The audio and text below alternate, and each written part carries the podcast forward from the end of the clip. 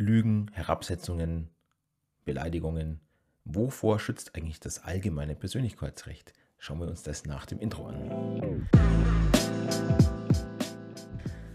Ja, einen schönen guten Abend. Das ist meine wohl allerletzte Folge für dieses Jahr 2021. Es ist jetzt der 29. Januar, äh, nein, der 29. Dezember 2021.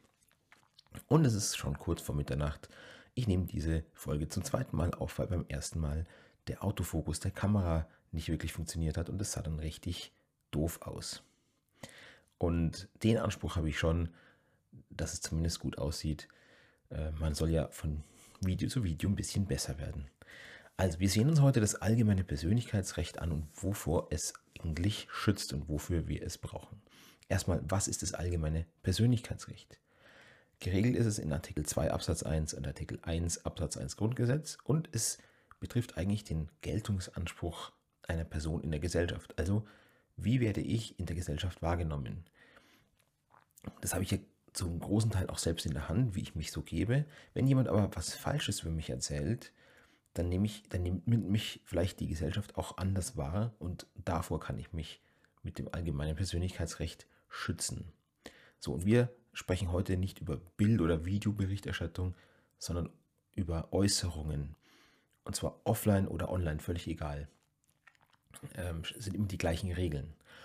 Und um jetzt zu ermitteln, welche Äußerungen sind zulässig und welche verletzen das allgemeine Persönlichkeitsrecht, müssen wir immer wissen, diese Frage der Rechtswidrigkeit wird immer durch eine Interessenabwägung ermittelt.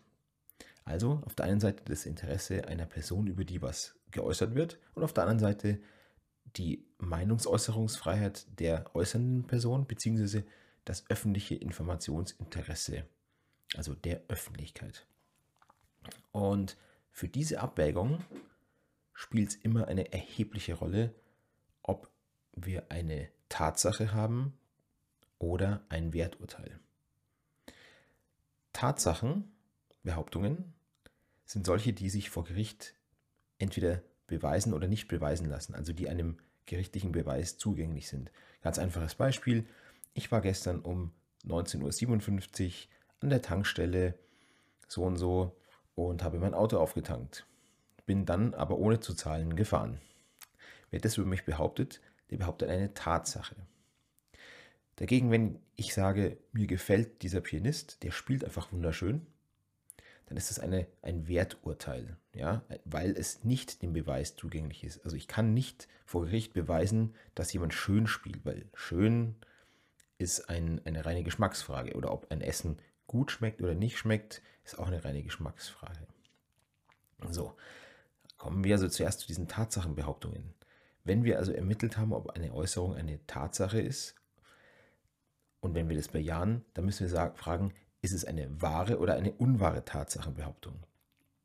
Bei unwahren Tatsachenbehauptungen gilt, dass in der Regel die Meinungsäußerungsfreiheit unterliegt, weil niemand hat ein schutzwürdiges Interesse daran, eine unwahre Tatsache zu behaupten. Wenn also jemand über Sie erzählt, ja, Sie haben da am 27.05. in der so und so Straße abends einen Koffer voll Schmiergeld äh, angenommen und das stimmt natürlich alles nicht, dann gibt es kein berechtigtes Interesse an so einer Äußerung. Nur im Extremfall kann ein berechtigtes Interesse vorliegen. Beispiel, es passiert ein sehr schlimmes Unglück, ein Reporter muss eine Eilmeldung herausbringen und schafft es aber nicht mehr innerhalb der gebotenen Kürze allzu sorgfältig zu äh, recherchieren dann kann es im Ausnahmefall mal sein, dass man auch eine unwahre Tatsache behaupten darf. Wenn man das, es wird, man wird es später wohl noch korrigieren müssen, natürlich dann, ja, wenn sich dann die Unwahrheit herausstellt. Ähm, genau. Also unwahre Tatsachenbehauptungen sind daher fast immer eine Persönlichkeitsrechtsverletzung.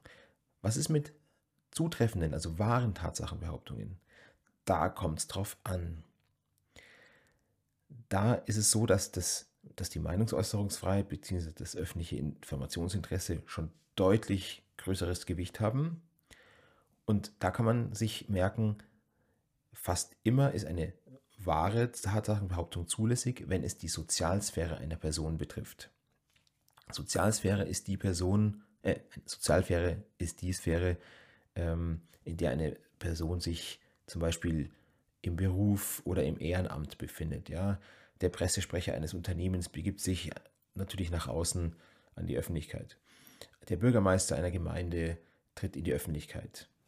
Ähm, der Vorsteher eines gemeinnützigen Vereins steht vielleicht irgendwo in der Lokalzeitung. Das ist Sozialsphäre. Und wenn da eine wahre Tatsache behauptet wird, zum Beispiel der Bürgermeister hat gestern äh, den neuen Kindergarten eröffnet, dann ist das natürlich zulässig. Und da gibt es kaum einen Grund, warum nicht das öffentliche Informationsinteresse bzw. die Meinungsäußerungsfreiheit des Äußernden, warum die unterliegen soll dem äh, Interesse des Betroffenen an einer Nichtveröffentlichung. So, jetzt gibt es aber noch zwei weitere Sphären, nämlich die Privatsphäre und die Intimsphäre. Die Intimsphäre ist quasi das Gegenteil von der Sozialsphäre. Eine wahre Tatsache zur Intimsphäre eines Menschen ist eigentlich immer unzulässig. Intimsphäre ist meine, mein Körper, meine Gesundheit, meine Sexualität. Ja, so, das, sind, das betrifft die Intimsphäre. Dann gibt es noch die Privatsphäre, da ist es, da kommt es drauf an. In der Regel sind wahre Tatsachen, unwahre natürlich sowieso, aber wahre Tatsachen zur Privatsphäre eines Menschen ebenfalls in der Regel unzulässig. Es gibt aber Ausnahmen. Es gibt Menschen, die sich mit ihrer Privatsphäre bewusst in die Öffentlichkeit begeben. Da ist es so, da tritt dann wahrscheinlich das Interesse des Betroffenen äh, dem öffentlichen Informationsinteresse zurück. Oder es gibt einfach Personen, die durch bestimmte Handlungen oder Äußerungen einen Grund schaffen. Beispiel, ein Familienminister predigt, dass die Treue in der Ehe sehr, sehr wichtig ist und selber geht er fremd. Dann wären äh, Äußerungen zu seiner Affäre, die ja eigentlich in die Privatsphäre gehen, wenn er sich damit nicht bewusst in die Öffentlichkeit begibt, eigentlich unzulässig. Aber aufgrund seines Vorverhaltens könnte man sagen, hier liegt doch ein öffentliches Informationsinteresse vor.